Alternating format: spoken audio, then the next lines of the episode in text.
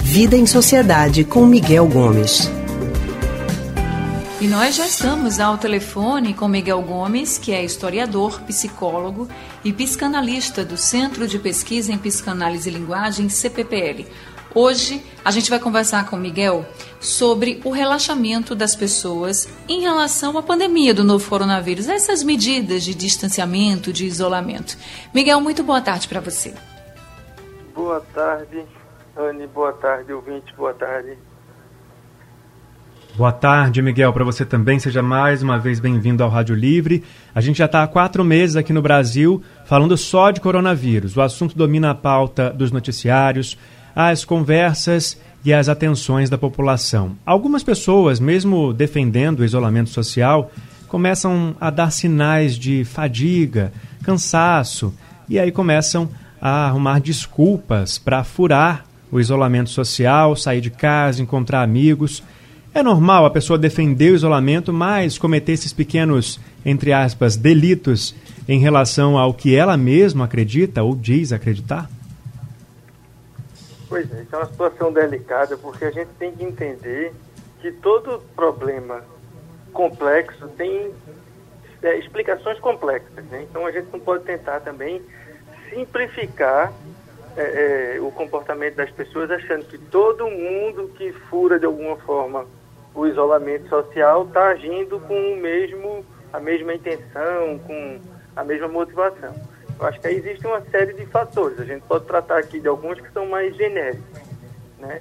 Então, de fato, né, a gente já está aí há quatro meses, né, mais ou menos, em isolamento. Então, isso vai dando uma certa fadiga nas pessoas. As pessoas vão ficando é, cansadas do isolamento e com a própria flexibilização que o governo vem dando, isso de certa forma estimula as pessoas a de alguma forma procurarem, enfim, fugir a esse, a esse isolamento mais intenso. Então acho que essa é uma explicação, sim, que pode levar algumas pessoas que efetivamente defendem o isolamento e que consideram e acreditam, porque de fato é importante manter o isolamento para a gente conter a disseminação da doença, ainda assim elas eventualmente terem, tomarem a liberdade de dar uma caminhada na praia, mas aí vão usar máscara, vão estar bem é, com algumas medidas de, de proteção, vão dar uma caminhada na beira do rio, enfim,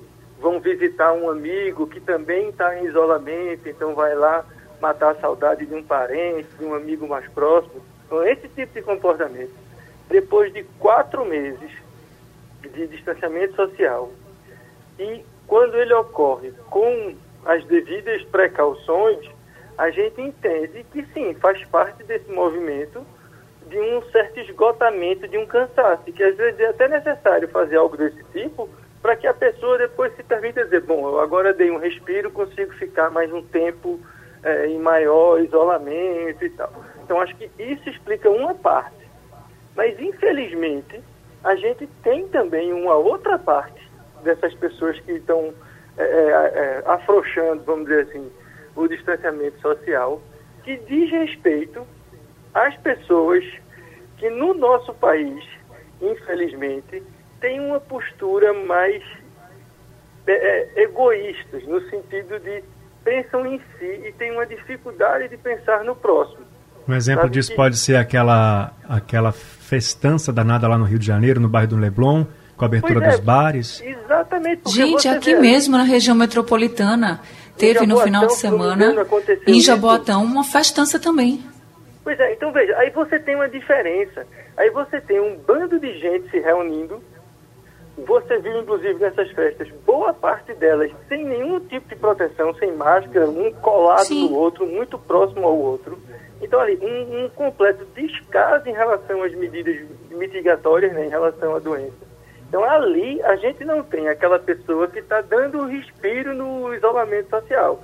Ali, a gente tem pessoas que estão desprezando o isolamento social que provavelmente estavam em isolamento social reclamando e dizendo que aquilo era desnecessário e que era um exagero dos governos e tal, que não precisava daquilo. Então, isso é reflexo, sim, de um, de um posicionamento individualista muito forte que a nossa sociedade brasileira desenvolveu e que é muito comum no nosso país, infelizmente, essa ideia de que a gente tem uma liberdade, que nessa minha liberdade eu posso fazer o que eu quiser, independentemente do mal que vai acometer as outras pessoas. Então acho que Agora, essa é uma explicação para uma segunda, é, um outro grande grupo de pessoas que foge ao isolamento.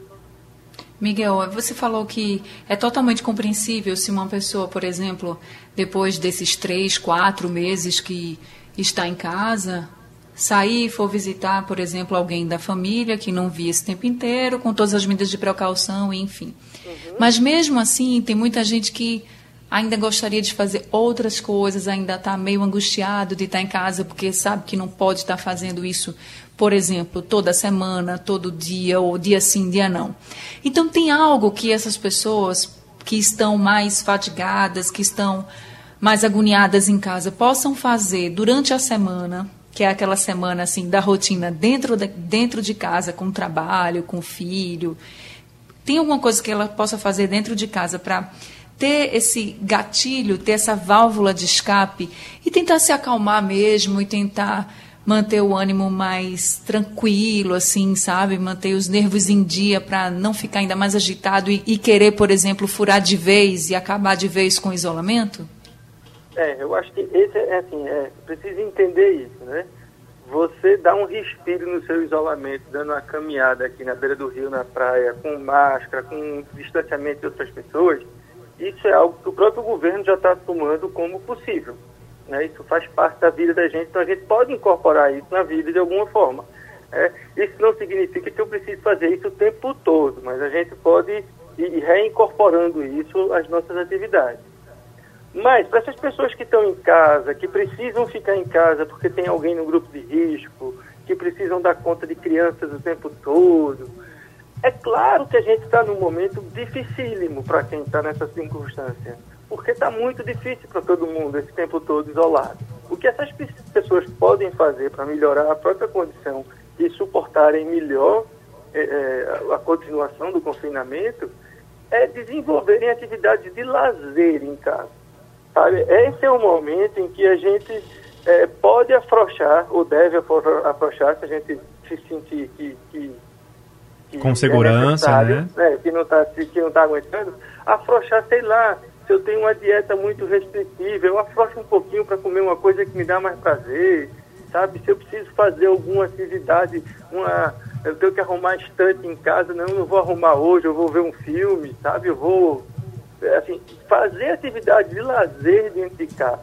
É não transformar o confinamento, como eu tenho escutado de algumas pessoas, em um período profundamente difícil, porque a pessoa está em casa o tempo todo, só cuidando de criança, só lavando o prato, só fazendo comida, só lavando a casa. Uhum. Então é preciso ter nesse momento em casa também algum espaço, algum tempo para que você desenvolva atividade de lazer para si, não certo. só para os outros, mas para si mesmo. Tá certo, Miguel. Obrigado mais uma vez, viu, pela sua ajuda, pelas suas orientações.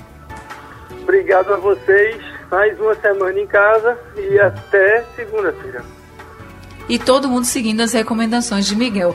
Muito obrigada, Miguel, também por conversar com a gente e trazer aí esse outro olhar para a gente também refletir melhor durante esse isolamento. Está cansativo para todo mundo, mas não dá para sair furando esse isolamento social, né, gente? A gente tem que ter esses respiros, como o Miguel falou, mas sem acabar com o isolamento. Muito obrigada, Miguel.